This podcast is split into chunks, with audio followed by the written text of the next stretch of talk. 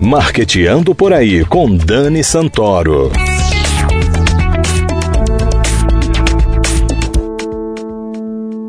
Bom dia, galera de marketing. Sejam bem-vindos ao Marqueteando por aí. A pandemia causada pelo novo coronavírus trouxe com ela uma crise que afetou diversos setores da economia, entre eles os esportes. Vários clubes perderam patrocinadores, sócios torcedores e, claro, a verba oriunda da bilheteria dos jogos que ficaram parados e agora acontecem sem a presença da torcida. Além disso, o setor foi muito impactado pelo cancelamento ou adiamento de eventos esportivos de grande porte, como os Jogos Olímpicos e Paralímpicos de Tóquio, que acontecerão em 2021, a Champions League, NBA, Fórmula 1, etc. Mais do que a reconstrução do calendário das competições, a paralisação incide na reorganização das grades de transmissão de mídia e nos planos de marketing e ativação das marcas, incluindo a revisão dos contratos de patrocínio. Para conversarmos sobre isso, recebemos em nossos estúdios Luiz Siqueira, que é diretor de marketing do CSA. Luiz, seja bem-vindo ao Marketeando por aí. Bom dia, Dani. É, muito obrigado. Um prazer estar aqui para falar um pouquinho com vocês sobre marketing esportivo. Luiz, explica pra gente, a crise afetou muito o CSA? Como é que vocês estão passando por isso? A crise afetou bastante. Eu acho que esse é um dos momentos mais difíceis depois dessa retomada do clube, dessa ascensão que o clube teve de quatro anos para cá. Esse é um dos momentos mais sensíveis que o clube está passando. Entendi. E quais foram as estratégias que vocês utilizaram para passar pela pandemia, para poder se manter se comunicando com os torcedores, com os atletas? Quais foram as estratégias que vocês utilizaram? A gente assumiu o setor de marketing esportivo do clube é agora durante a pandemia, então o desafio foi ainda maior. A gente tinha, a gente tinha identificado uma lacuna que tinha ficado aí nesse começo da pandemia, o futebol parou, os clubes que estavam acostumados a só trabalhar o futebol, o jogo em si, uhum. eles tiveram uma dificuldade muito grande para poder entender esse novo cenário. Então a gente começou a planejar ações onde o clube pudesse estar próximo do torcedor, mesmo sem futebol. E aí o caminho que todo mundo seguiu foram as redes sociais, foi o digital, foi ressignificar a rede para o clube. E foi isso que a gente fez. E vocês investiram nos produtos licenciados? Como é que foi criado ou mantido esse relacionamento com os sócios torcedores do CSA? O primeiro desafio foi esse, foi reconquistar o sócio torcedor, porque acho que a principal vantagem que o sócio tinha era o acesso gratuito ao campo. Ele já pagava o sócio para isso. E aí, sem o futebol, o sócio fica meio perdido. Você tem aquele que tem a consciência de que está ajudando o clube nesse momento muito difícil, uhum. mas você também tem aquele que não pode, que também está passando por dificuldades ou que está priorizando outras coisas porque não está tendo um retorno. Então, o primeiro passo foi pensar em produtos, pensar em ações para que o sócio pudesse manter o que estava na casa e para os sócios voltarem. Então a gente apostou muito em produtos licenciados principalmente na área digital, não só na área esportiva, mas que o, o sócio ele tivesse outras vantagens também. Ele precisa se sentir especial, né? Exatamente. Luiz, como você já sabe, a MP 984 de 18 de junho de 2020 está causando muita polêmica no mundo do futebol e do marketing esportivo. Ela altera as regras de transmissão dos jogos no Brasil, entre outras coisas. Como você vê o futuro do patrocínio no futebol? Devo confessar que essa MP se ela bem elaborada, se ela bem estudada a fundo ainda e entendida pelos clubes, ela tem muito saldo positivo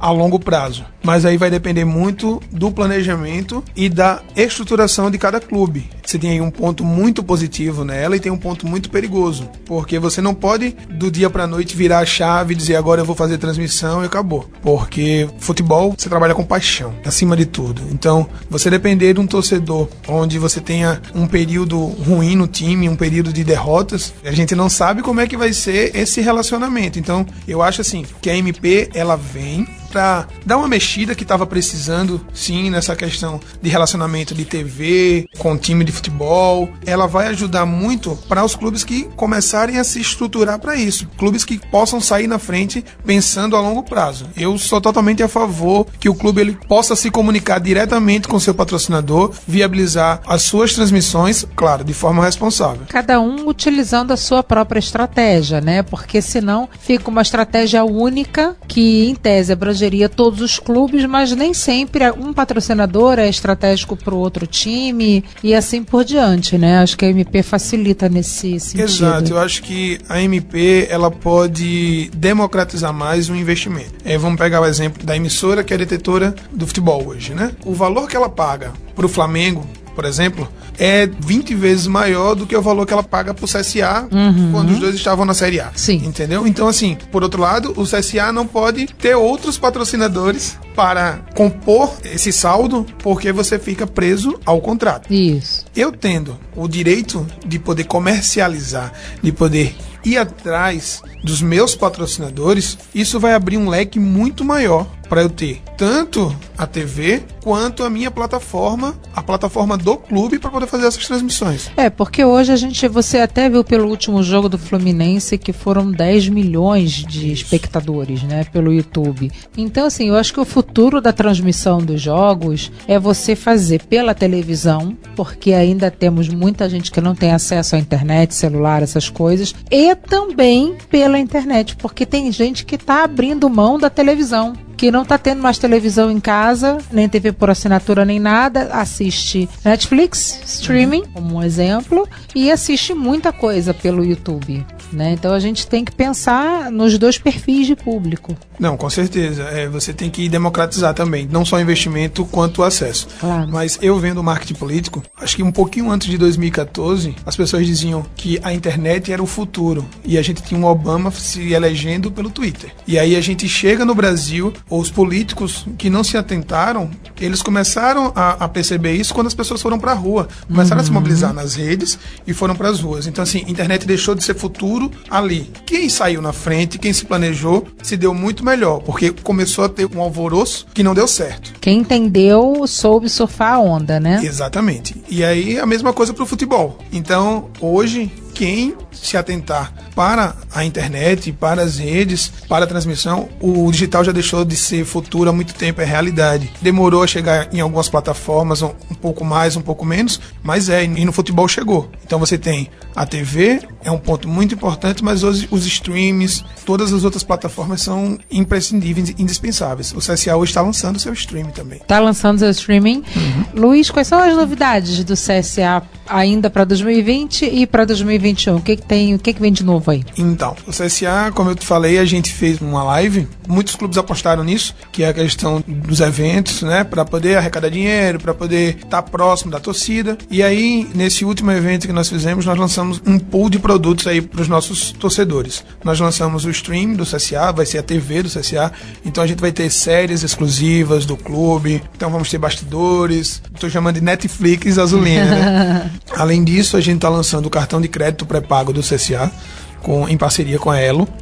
Então hoje uhum. o torcedor azulino ele vai ter, ele vai poder carregar o, o símbolo do, né, do seu maior amor com ele e tal. Nós lançamos agora uma camisa comemorativa para esse momento. Nós lançamos um selo, na verdade, que, é Eu Sempre Estive Aqui, o nome do selo. E aí ele vai ter uma série de homenagens aos sócios e ao torcedor. Então o primeiro foi, a gente está lançando uma camisa comemorativa. A gente lançou tem pouco mais de 10 dias. Nós já vendemos quase 300 camisas. Além disso, ele vai entrar em outras ações. A gente está lançando um projeto gráfico para o muro do CSA. Então, em parceria com algumas empresas, vamos convidar alguns artistas para fazer algumas intervenções lá. E os sócios que nunca abandonaram o clube vão ter seus nomes cravados nesse muro, com esse selo. Além disso, a gente está lançando o CSA Pay, que funciona como o Apple Pay, que é um sistema de, de pagamento do CSA pelo mobile. Hum. Então você pode baixar o aplicativo, cadastrar qualquer cartão de crédito seu e fazer o pagamento pelo telefone, que vai facilitar o torcedor fazer o pagamento pelo telefone. Fora isso, a gente tem alguns desafios, né, que também que não vão deixar de ser novidades para volta aos jogos. Então, hum. Então, o futebol está voltando e a gente precisa é, trazer o público também mesmo que de casa, próximo do jogador, para próximo do clube. E aí a gente está começando a preparar uma série de ações para que isso possa acontecer também. Luiz, por conta da pandemia, o CSA também se preocupou com a comunidade do entorno do clube, porque as pessoas passaram por muitas necessidades, ainda estão passando, né? E quais foram as iniciativas do CSA junto à comunidade? Eu acho que uma das principais ações que a gente tentou empregar no clube, e eu acho que todo clube deveria seguir isso, é o posicionamento social do clube. O clube não é só o futebol, como as pessoas costumam dizer, mas a gente não vê ações extra-campo. E foi isso que a gente fez com o CSA. O CSA, o futebol parou, muitos profissionais dependem disso, então a gente fez ações justamente para ajudar essas pessoas. Nós fizemos uma live onde nós arrecadamos alimentos para os ambulantes do Repelé e para moradores é, do Mutange, de onde o CSA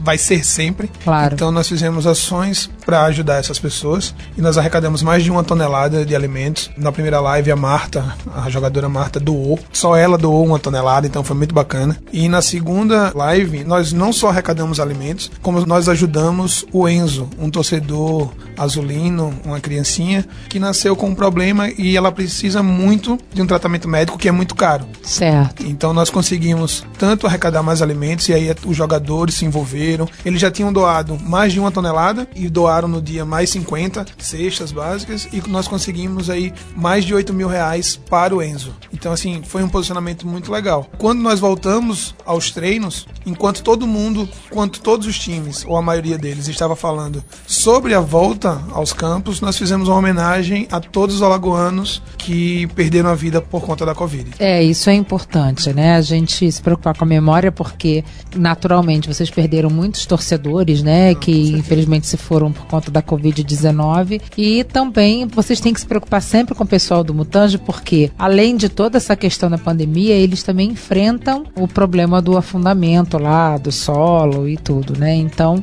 existem essas duas vertentes que são preocupantes. E vocês, como clube, como uma instituição, né, alagoana, digo eu aqui, as pessoas esperam de vocês determinadas atitudes, né, como essas, e que é muito bacana e necessária. Exatamente. O CSA ele é um, um clube de massa, né? Então, sem clubismo ou rivalidade, a torcida do CSA é a maior torcida do estado. Então, uhum. assim, o clube ele precisa fazer ações tão grandes quanto a sua torcida. Claro, ter esse senso de responsabilidade junto à sua torcida, né? Junto à Perfeito. população alagoana que mesmo não sendo azulina ou regatiana, ela observa. Perfeito, isso, exatamente. E, e o posicionamento do CSA não foi segregador, né? Nós, nós ajudamos a quem estava precisando, independente da torcida. Eu acho que esse posicionamento do clube, esse posicionamento social de estar mais próximo das pessoas, não só no futebol, ele precisa ser uma constante. E esse foi só o pontapé. O esporte tem a sua responsabilidade social, sua responsabilidade junto à comunidade que ele atua, que ele vive e também na descoberta de novos atletas, de novos talentos, Isso. né? A comunidade ajuda muito nesse sentido, né? Total. É, você acaba participando da educação das uhum. pessoas, né? Da formação das pessoas. A pessoa nasce, né? Torcendo para aquele time. A filosofia que você passa para o outro aquilo vai ser carregado na tua vida. Então, se você passa uma mensagem positiva, uma mensagem de ajudar o próximo, eu acho que isso só tende a acrescentar na história do clube, na marca do clube. É muito além do futebol. Não é só futebol, não é só esporte, é educação, é cultura também, responsabilidade social, é tudo isso. Luiz, muito obrigada pela sua presença aqui no Marqueteando por aí. Foi ótimo. Eu desejo sucesso para vocês e que 2021 precisa, né? Precisa ser melhor do que 2020. Né? Eu que agradeço, Dani, o espaço. Estou sempre à disposição. O clube também está de portas abertas. O que precisar é só contar com a gente. Muito obrigada. Galera, muito obrigada pela sua audiência e até o próximo Marqueteando por aí.